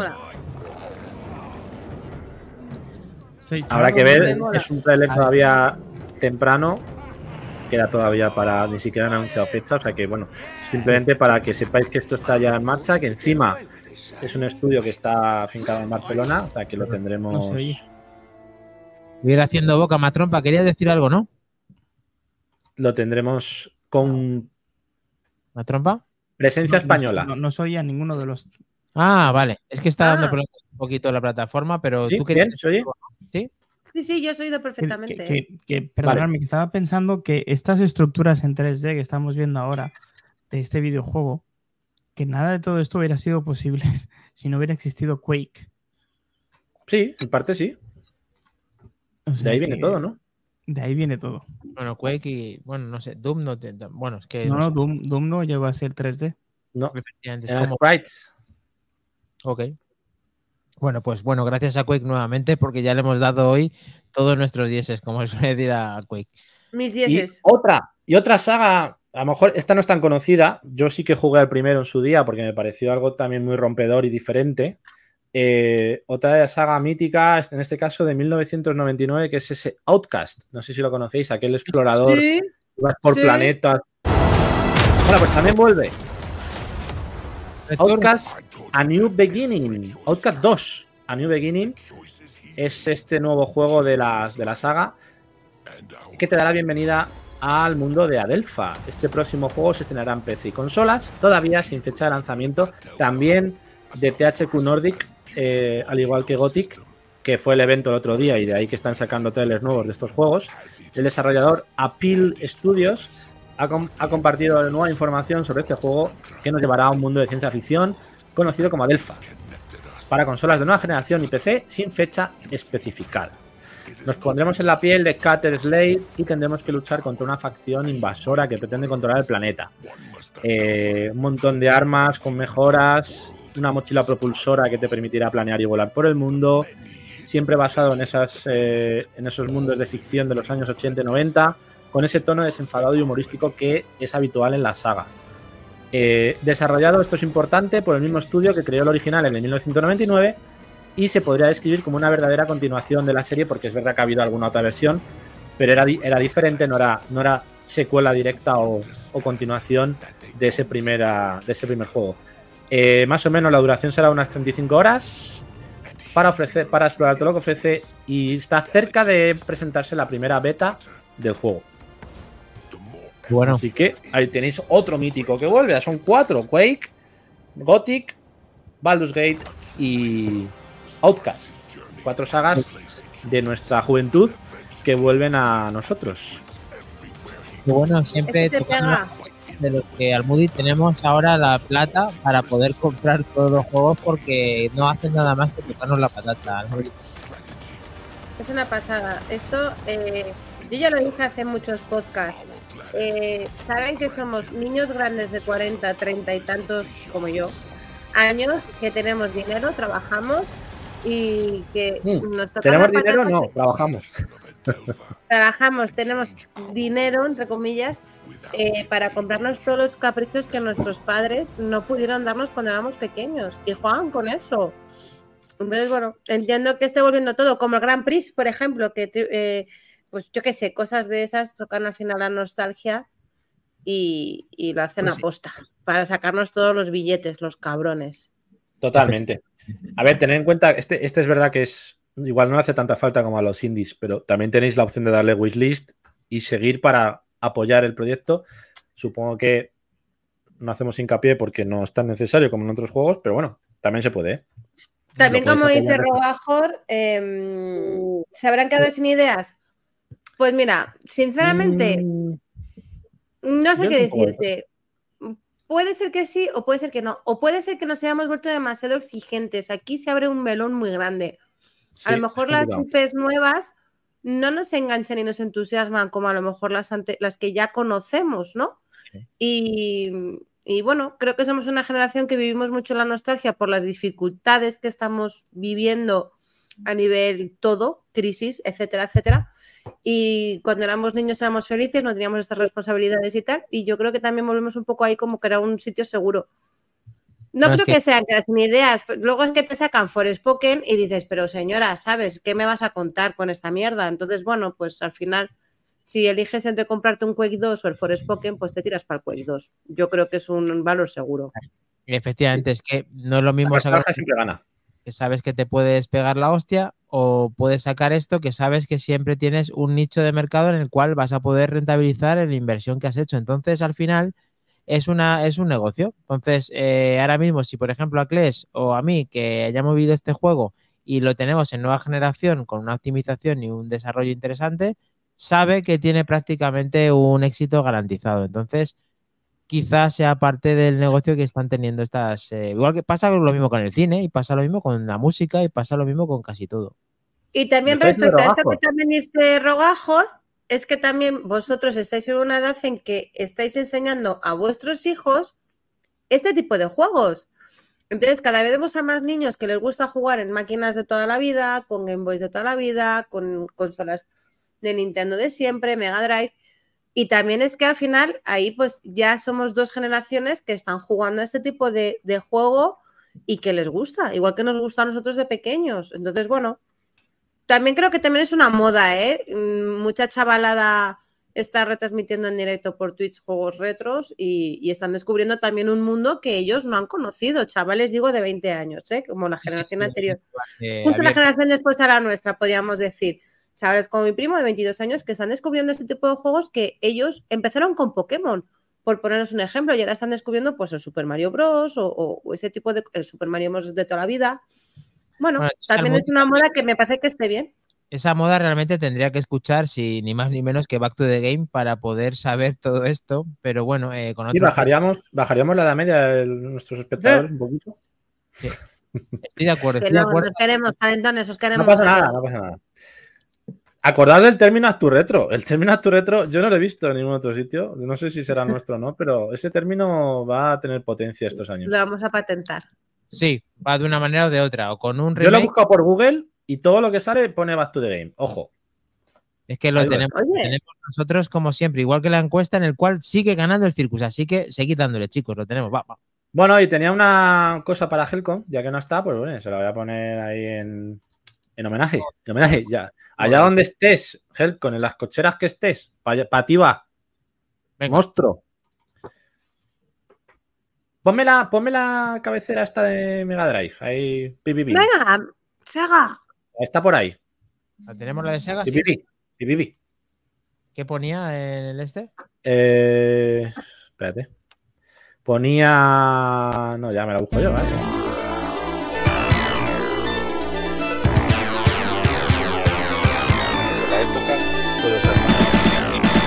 Con este remake de Double Dragon ¡Sega!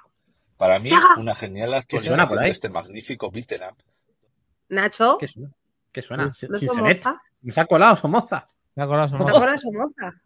Bueno, pues eh, es un juego de Mega Drive nuevo. ¿Eh? Que se ha hecho oh. ahora. No puede ser. De eso va esta sección que hizo Helcom y vamos con ella. Por aquí. Se llama Sacred Line 2. Es un juego para Mega Drive que ha conseguido su financiación en menos de 24 horas en Kickstarter. Eh, es una aventura y novela visual de terror para la antigua consola de Sega. Y si alcanza los 60.000 dólares, que ahora diremos por cuánto van, llegará a PC. Es una novela visual, como decimos, secuela. Es tanto una secuela como una precuela de la primera parte. Te pones en la piel de Sara, una protagonista con un misterioso pasado, que es capturada por el culto religioso Svete Namfere, Em, tras un ataque mortal, Sara es resucitada y vuelta al mundo de los vivos a una realidad alternativa de 1999. Em, es un. Su creador dice que es un tamaño entre dos y tres veces más grande que el original, con más oportunidades para explorar, con puzzles y combates con dados. Puedes probar una demo descargando su archivo de Kickstarter que funciona en emuladores o en el hardware real, eh, que es una Mega Drive. Actualmente en su campaña de Kickstarter, visto esta mañana, lleva recaudados 16.815 euros de los 13.720 necesarios, por lo tanto el juego ya saldrá adelante. Como sabéis, luego hay diferentes escalones para conseguir más historias, añadidos y como decimos, 60.000 dólares para esa versión PC. Así que vuelven juegos para Mega Drive, lo que hablábamos, esa nostalgia, ese retro que vuelve a nuestras vidas, que están ahora experimentando las nuevas generaciones. Pues otro ejemplo aquí de tanto poder jugarlo en emulador como poder jugarlo en su sistema original. Bueno, ya sabemos dónde está, está contándonos este juego porque es una broma.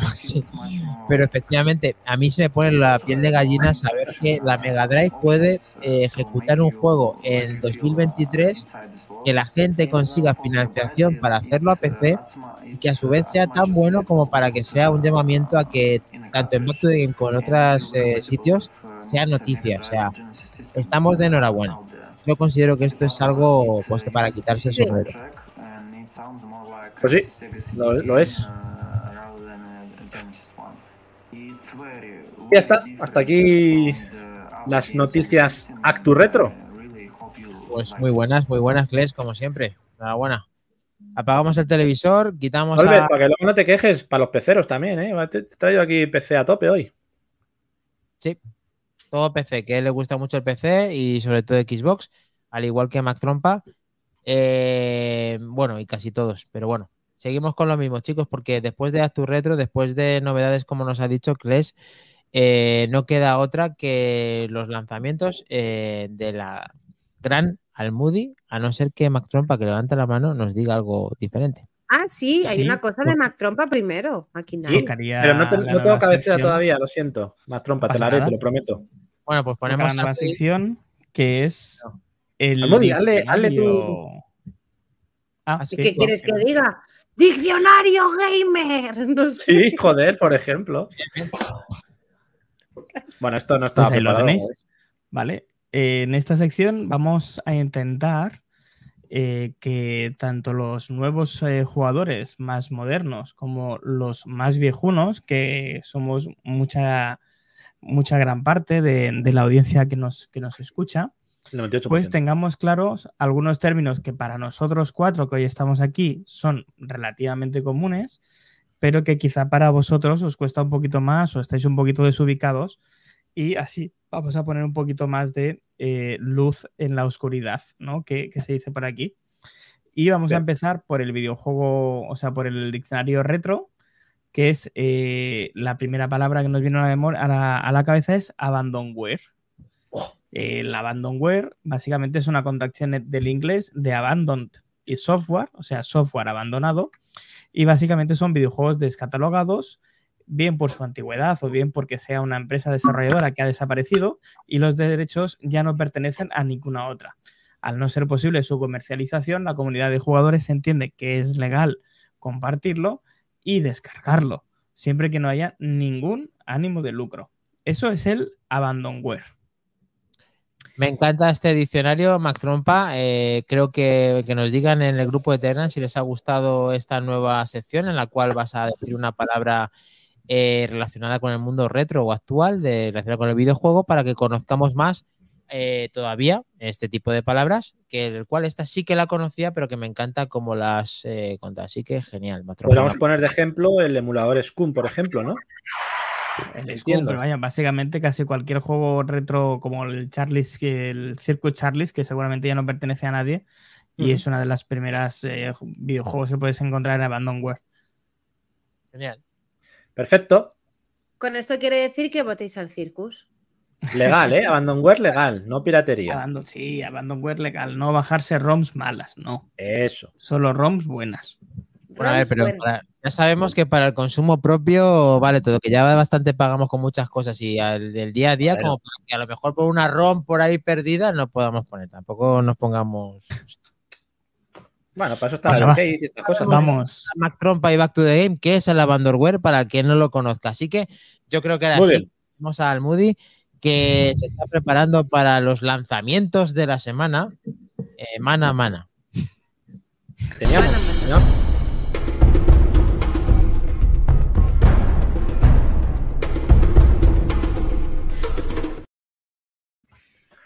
¡Lanzamientos de la semana! Eche de menos a mí no para estas cositas, eh, la verdad. que no lo hacemos tan bien como él. Hay que hacerlo como se pueda. Hay que, negarlo. Bueno, eh, no ríais mucho de mí, pero es que, tenía que hacer esta entrada con este videojuego, ¿vale? Ah, no sé si conocéis a Encarneta del Batisterio, pero es que tengo que hacerlo de esta manera. ¿A quién no le va a gustar un juego de espadas ambientado en España del siglo XVII? ¿A quién no le va a gustar? Bueno, venga, ya está. A Minotauro sí, a Minotauro le gusta Bueno, pues este juego se llama Encart, Encarté, perdón, en francés o Encart o como coño se diga, no lo sé. Sale este miércoles 16 de agosto para PC y en sus inicios fue un proyecto hecho por estudiantes como trabajo de fin de carrera.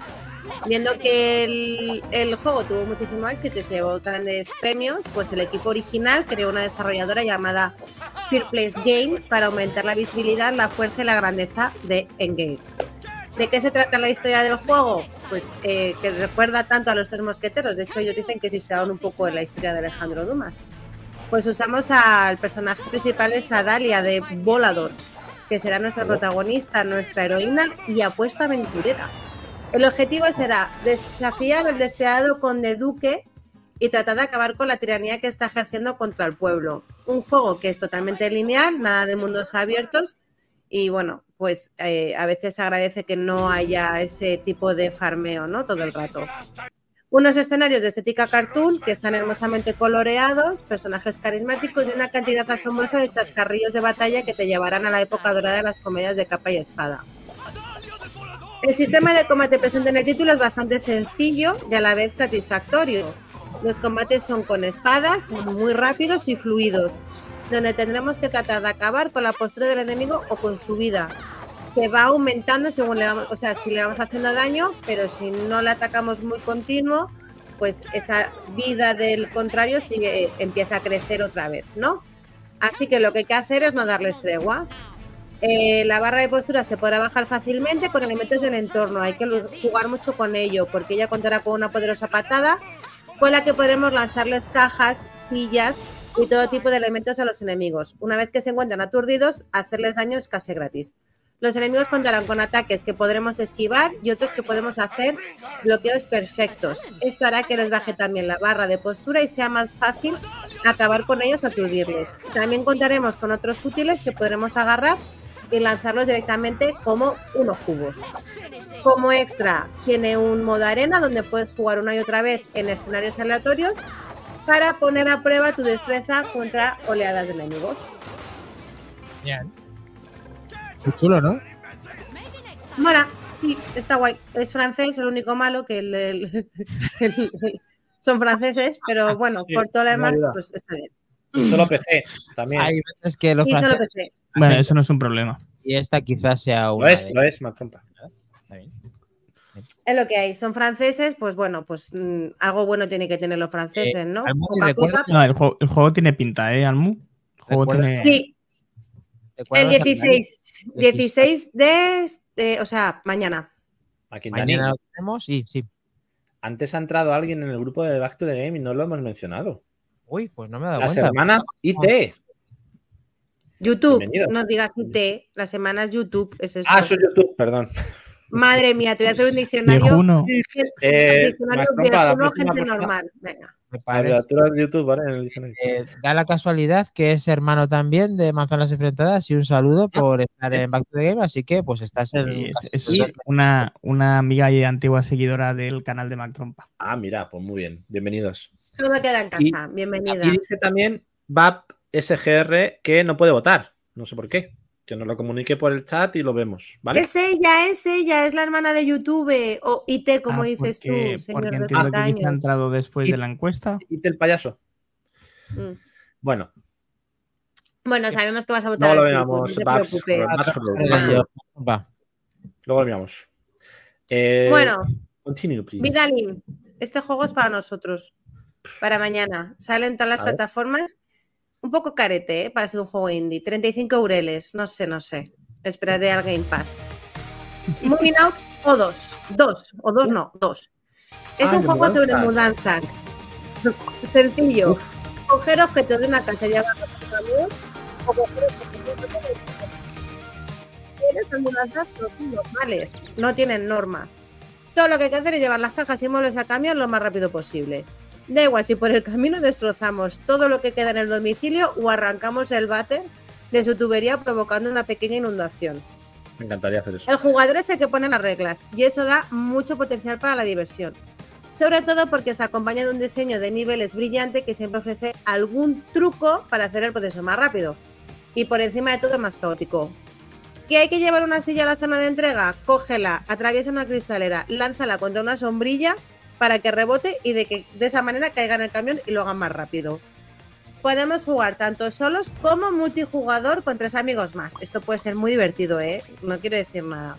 Y además es que te picas en rejugarlo, porque como tiene el típico sistema este de puntuación de las estrellitas, ¿sabes? El rollo estrellitas de si lo haces bien te doy una estrellita, si lo haces tal te doy dos, pues siempre quieres conseguir el modo perfecto. Para todo, PC, Switch, Xbox, Play, para lo que queráis, chavales. Mira, la verdad que tiene buena pinta, pero iba a decir lo mismo que Aston Lock, un juego de mudanzas, ya solo eso es un no para mí. Y para mí bueno, también. Eso, eso es porque no ha jugado nuestro maravilloso unpacking que nos enamoró a Cles Amore de a mí, que era un jugazo, y este, pues igual. A mí me sirve de terapia. para mi propia vida personal me sirve, ¿vale? Es otra forma de verlo. A ver, te digo una cosa, el tirar cosas contra una ventana, pues también da gustico. ¿Qué quieres que te diga? Bueno, que, aquel que lo disfrute, eh, Almudi, haciendo un breve resumen de lo que supone este juego con el gameplay que has puesto y de introducción, es a partir de qué fecha y en qué plataforma para que nos quede a todos muy claro. Sale 15 eh, de agosto, o sea, ya. Em, mm, para todo, para Play, para PC, para Xbox, para Switch. Mm, Perfecto. Menos para la plataforma esa que desapareció de Google, que no me acuerdo ya ni cómo se llama, para todo. Eso. Eh, no le gustan las mudanzas, a mí tampoco, pero bueno, es un videojuego y quizá eh, cuando sea el retro de la semana, en el 2054, pues jugaremos a él. no veo. ¿eh? Además lo tenéis en físico, a 35 pavos. Sí, bueno, a 35 pavos la versión normal, a casi 70 pavos la versión mega lujo con no sé cuántos personajes más que se llaman Compañía Pedo. Me ha hecho mucha gracia, la verdad, pero bueno. Me parece que sí, los pedo, los pedo. Rollo, rollo Hermión para liberar a los elfos, que también era pedo. Oye, lo que no entiendo es por qué la versión de Switch es más cara, pero bueno, vale 15 pavos más que el resto. No sé. Así. Más trompa, que eh, no te he oído bien, ¿has dicho algo? Que digo que me parece carísimo, como decía el Moody al principio, por ser ah. un juego indie. Bueno, veremos a ver cómo. Bueno, está ahí, 35 pavos es un poco estándar, ¿no? En los indie ahora. Pero si no lo vais a comprar, dejar de hablar de precios ahora. Hay que analizar el precio de mercado también, ¿Eh? oye. Os, he dicho, os he dicho desde el principio que era caro para lo que era el puto juego. Para, los baratos como vosotros que vais a jugar a ese juego, que lo incluyan en Game Pass y ya está, no pasa nada. Claro, claro, y es el típico juego que jugaría en Game Pass, punto final, ya está. Voy a mirar cuánto vale en digital, porque a lo mejor en digital es más barato. Bueno, el que realmente es el juego de la semana que va a ganar al Moody con un 70%. Venga, continuad con las votaciones y. Eh, Comiendo el copa a la gente también. No he comido coco a nadie. Bueno, este es el juego, este es el juego que desde la semana pasada que vi que salía, quería jugar y comentar. Y de hecho, no está Helcom, pero tengo que confesar que me lo he comprado para el móvil. Pero bueno, no pasa nada. Hostias, ¿qué dices? Sí, sí, se lo quería decir en directo, pero no está. Bueno, se llama Boxville, ¿vale? Ya sé que es un juego que sale hace un año para PC y Xbox, pero yo no lo conocía, como se está comentando. Y ahora que he visto que sale para el mundo pipero el 16 de agosto y también, como os he dicho, que sale para móvil, pues quería ponerlo porque me pareció una fantasía de juego. Boxville es un juego de, rompecabezas de aventuras sobre latas sin palabras, o sea, no hablan, que viven en la ciudad de las cajas y dibujan garabatos en cartones para contar su historia o lo que te piden para que tú te pases o mm, realices esos acertijos o puzzles que tienes que como ir pasando para ir avanzando en la historia, ¿vale? Según palabras de los, desarrolladores, la idea central del juego no es solo un juego, sino también una película animada que puedes ver y jugar al mismo tiempo. Diseñamos la jugabilidad de Boxville con el propósito de quitarte la ansiedad y el estrés. Puedes explorar y observar el mundo sin prisa ni presiones. Bueno, aquí tengo que hacer un inciso porque yo estaba jugando ya en el móvil y a mí quitarme el estrés y la ansiedad no ha funcionado porque me queda atascada, ya me estaba poniendo de los nervios y casi he reventado el móvil contra el suelo. Pero bueno, no pasa nada. Nuestro protagonista es esa lata que hemos visto, ¿vale? Que es un refresco con patas. Y nada, estaba un día con su perro, que es una lata de conservas, y de repente hay un temblor en la ciudad que lanza a la pequeña mascota a los niveles inferiores de la ciudad. Así pues, nuestra misión es recuperar a nuestro querido amigo y volver a casa con él. Aunque por el camino tendremos que ayudar a otros habitantes del lugar y encontrar también la, la proveniencia de los temblores que sacuden la ciudad. Como curiosidad, todos los fondos y personajes están cuidadosamente dibujados a mano, cada animación y sonido se crea especialmente para cada interacción y se creó una pista de música única para cada escena para lograr la atmósfera del, propio videojuego. ¿Qué os parece? A mí me ha encantado este juego. Los puzzles le gusta a mucha gente, tiene sentido en el móvil y efectivamente es un juego, pues bueno, pues... Eh, Diferente. sí. Bueno, ese está, bueno, es Para Play no lo veo, la verdad. Mm, yo no perdería el tiempo con la Play en esto, pero como dices, para el móvil puede ser interesante. Bueno, bueno es un juego que ya salió en su día el año pasado para, pues eso, para PC, para Xbox, para Switch ha salido en junio de este año y ahora, ah. bueno, pues sale para Play y yo, casualidades de la vida, he visto que en Play Store está la demo, por si alguien lo quiere probar. Lo, lo había descargado también en Steam, pero al final lo he probado en el móvil. Y bueno, pues en Play Store vale 5 euritos, 5,99 creo recordar. Así que con todas esas maravillosas encuestas que contesto a Google, pues me ha salido by the face. Ni tan mal, la verdad. Así que bueno. Pues. eh, y todo perfecto. Muy bien. he visto que más o menos. hablas todo lo también del Overcooked en relación al Moving Out. Es verdad que es el mismo rollo, pero el Overcooked sí que es juegazo. O sea, muy divertido. Bueno, es que el otro falta probarlo también. Y claro, es que es muy divertido. estamos hablando sin, sin probar.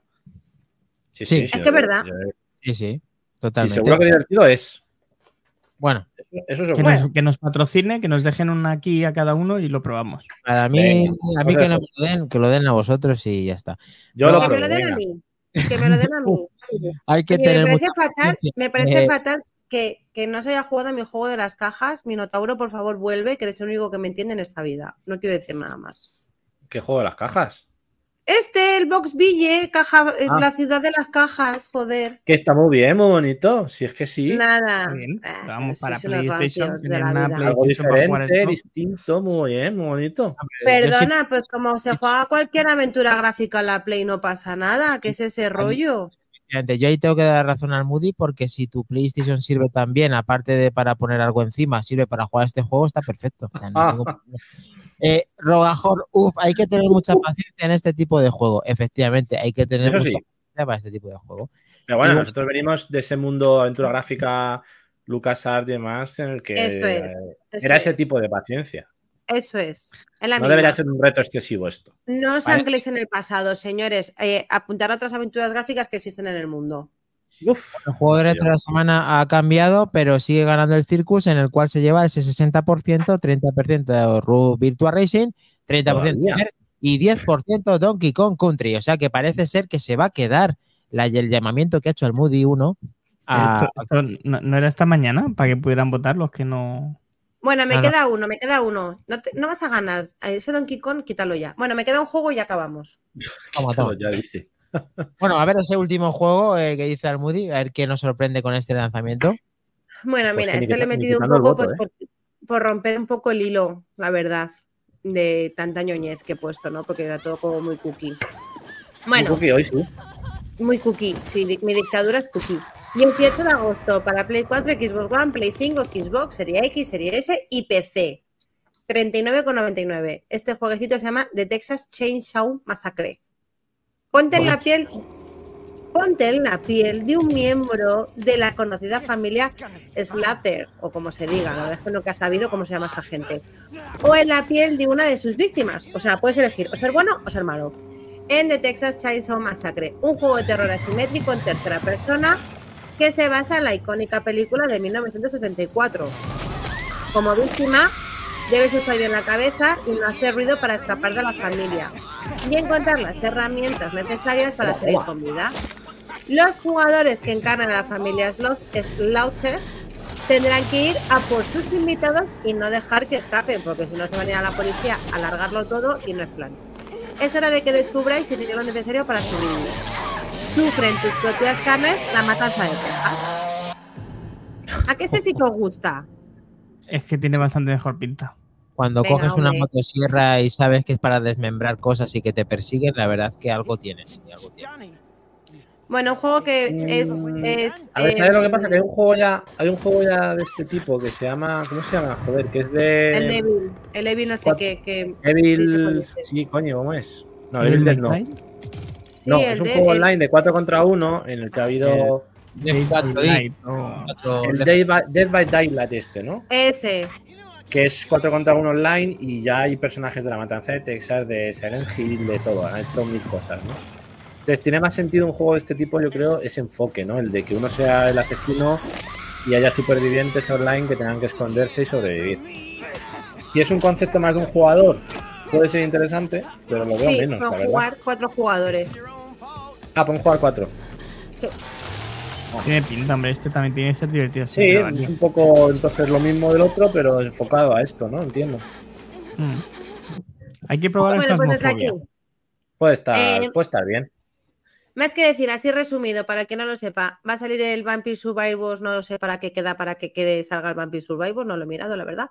El famoso Red Dead que han reeditado por 50 pavazos para la gente que tiene PlayStation. Vamos a hacer un inciso ahí. Vamos a hacer un inciso. Hazlo, hazlo. El, Red Dead Redemption, 50 pavazos. El primero, ¿eh? No el 2, el primero. Es el mismo juego de Play 3 y Xbox 360. Correcto. El mismo. El mismo. Si lo juegas en tu Play 5, vas a jugar a tus 30 frames Full HD. Correcto. Pero. con 50 euros menos en el bolsillo. Sí. Pero si lo juegas en tu Xbox Series X y metes tu disco del Xbox 360, lo puedes jugar en 4K. A 60 frames, me parece que es. Sí, sí, eso está claro. Porque la retrocompatibilidad de Xbox permite la mejora de esos juegos. Por lo tanto, ahí está. Poder jugar gratis en Xbox teniendo tu juego en 360 y teniendo que pagar 50 euros por tenerlo en Play 3 para que te hagan un port sin mejoras gráficas ni remaster, no sé, que alguien me lo explique. ¿Qué, me estoy perdiendo para entender esto? Todavía que me digas el de Switch, bueno, venga, voy a jugarlo en portátil, un Red Dead Redemption en portátil, bueno, 50 pavos, algún zumba habrá. Pero, tío, en PlayStation, ¿alguien se va a comprar esto en PlayStation 4 o 5? ¿De verdad? realmente la explicación tiene pues que viene de Play 3 y que Play 3 no es compatible con PlayStation ni 4 es una puta vergüenza, Dani. y ahí está la vergüenza, realmente. Ya está. No... estoy justificándolo, que estoy diciendo. Quería generar el debate, lo sabía. ya sé que no lo quiero justificar, pero que, vamos, que no hagas de abogado el diablo, que no tiene explicación ninguna. Que no, que no, que, que, que a ver, que Xbox se ha preocupado de que su consola anterior, siempre, incluso hasta Xbox original, haga eh, un, escalado y una, digamos, eh, los juegos nuevos que van llegando de Xbox original a Xbox Series X y Series S consigan una, eh, digamos, eficiencia en el juego y rendimiento extra que no tienen otros. Sin embargo, estoy jugando, estoy jugando al Pirates, al Pirates de Xbox 1 de Sid Meyers. Me lo compré otro día por dos pavos. Me lo compré. Se ve Yo la hostia. el juego de, los, de las matriuscas esas de la Xbox 1 El stacking, igual. Y yo, bueno, ese de 360, creo. Yo he jugado al, Indiana Jones y no os podéis imaginar cómo se juega el Indiana Jones en la equipo. Va perfecto. Sí, sí. Bueno, oye. Bueno, pero es que encima no es para que date desde, desde más atrás, como estamos hablando de equipos original. Estamos hablando para que sea hace una o dos generaciones que, la, que en PlayStation no se están dedicando a optimizarlo como en Xbox. ¿Que tienen la obligación de hacerlo? Tampoco, simplemente han elegido no hacerlo compatible y ya está, Clash. Tenemos equipos para poder utilizarlo y ya está. igual, que, igual que Microsoft eh, mejora sus juegos automáticamente al meter tu disco de 360, te mejora o te remasteriza por el sistema que tienen, si te van a hacer pagar porque no tiene retrocompatibilidad la consola, métele una mejora gráfica por lo menos. Un mínimo, una mínima remasterización para que lo disfrutes con la generación de ahora. No te estoy diciendo que cambies el juego ni que lo mejores, pero por lo menos remasterízalo. Si vas a hacer pagar 50 euros a la gente. No sé, es que no lo entiendo. Para vosotros, jugadores, ¿qué le vamos a hacer? Bueno, no lo puedo entender. Pues sí. Ya, yo tampoco. Pero bueno. Em, ese también va a salir reeditado el Kentucky Road Zero TV Edition. No sé si os acordáis de ese videojuego que salió ya en 2020 para Play, Switch, Xbox One, ta, ta, ta, ta pues ahora la han remasterizado también para Play 5 y para Xbox Series. Y mm, poca cosa más así interesante, la verdad. Ah, salió el Stray, mi gatito favorito en el mundo mundial para, para Xbox. Amor total por Stray. Y nada, y, ah, y el NFL, que bueno, pues como sabéis que a mí los juegos de deportes no me gustan, pues en mi sección no tiene lugar, lo siento. no te preocupes, que el NFL le mandará la beta a McKinnon y nos puede hacer un análisis. Por eso. Que conlleva un compromiso con EA y no he querido dar el este para que me dejen el FC, pero bueno, eh, ahí me han invitado. Cuando está en Minotauro, pues tenemos juegos de lucha o granjas, hay esas dos opciones, o ah, granjas o juegos de lucha. O de la edad media. Conmigo son, churrijuegos y cucadas, es lo que hay. Por lo menos al Moody has nombrado el resto de juegos que no hemos puesto y que van a salir también, como en NHL, y también eh, que te están comiendo un poquito la tostada, no demasiado, que parece que ya finalizando el programa, el Circus con el 50% va a ganar eh, el juego. Pero ya se ha acabado el programa, así que se va a jugar al Circus y punto en boca, ya, todos. No lo pues veo claro, ¿eh? De la campaña que has hecho y que lo cierras ya, pues venga, el Circus para ti. Te la ganado, te la Esto de jugadores. Y recordad, en 16 días Starfield, ya está, o sea, no, no hay más que hablar. Uy, uy, uy, uy, uy, que te lo quitan, que te lo quitan porque este llamamiento ha hecho que el Virtua Racing adelante por la de. No, perdona, me lo quitan porque la gente se está quitando del Circus, porque Santi había votado al Circus y se ha quitado. Es un Judas traicionero. ¿Cómo sabes que yo me he quitado? porque lo estoy observando todo el rato. No acuses. Bueno, damos la bienvenida a todos los que se están uniendo, gracias a toda esa información que estáis poniendo en el grupo de Telegram, en el cual ya sabéis que se llama Back to the Game en Telegram y que tenéis el código QR para escanearlo si lo estáis viendo en directo. Y si no, pues eh, tanto en YouTube como en Twitter como en Twitch permanece para que lo podáis ver en cualquier momento, sobre todo YouTube. Y yo creo que, Kles, a no ser que tengas alguna palabra, Mac Trompa y Almudi, alguna cosita más ahí en el tintero, el lunes son back como dice. Muy bien, chicos. sonríe callado. Ha sido un circus para jugar para todos, para los jugadores. Eh, un placer haber coincidido a todos los que habéis estado, que habéis sido muy participativos. Y nada, eh, os vemos en el grupo, actualizamos puntuaciones. Recordad el hashtag con la puntuación, en este caso, hashtag circus. Y ahí ponéis a continuación vuestra puntuación y si podéis adjuntar la foto captura, sería un placer. Cuando ya sea muy definitiva la captura, me gustaría, si sois tan amables y queréis aparecer dentro del programa para veros en directo, hacéis un selfie con la puntuación y os ponemos aquí en el programa para que os podamos reconocer como personas dentro de Back to the Game. Si no, pues os mantenemos en el anonimato, no hay problema. Así que muchas gracias a todos. Muy bien. Este muchas gracias a todos, Muchas gracias, señores. Por estar aquí con de vacaciones en Puentaco. Y nos estáis viendo, sobre todo. Joder, muchas gracias por seguirnos allá donde vais. Verá que una persona va a quedar con otra persona y esas dos personas son más Trompa y Solver, que están de vacaciones. ¿eh? Eh, ¿puedo, decir, decir una cosa desde el máximo cariño hacia mi querido Cristóbal y hacia Albert. Habría que ver. los dos que sois muy de piqui piqui, piqui piqui, muy rayados y muy piqui piqui. Habrá que ver vuestra conversación, grabarla, por favor. Eso sí queda para un podcast de cinco horas. ¿eh? ya nos conocemos él y yo.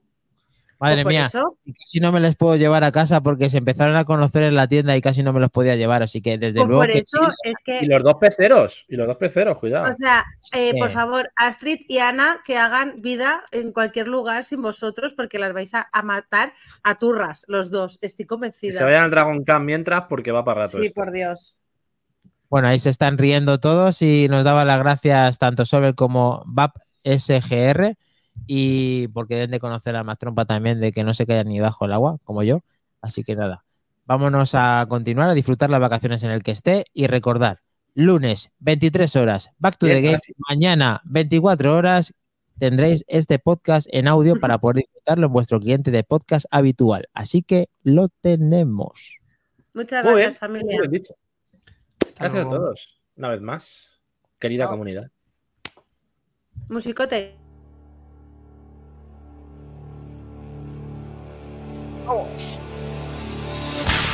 Buenas noches, familia. Muchas gracias. Muy buenas noches. A los que lo habéis diferido. Gracias a todos. Entrar en Telegram. Circus, Circus. A los de YouTube. A los de IT. A los de IT, gracias. A los de todo. Hasta luego.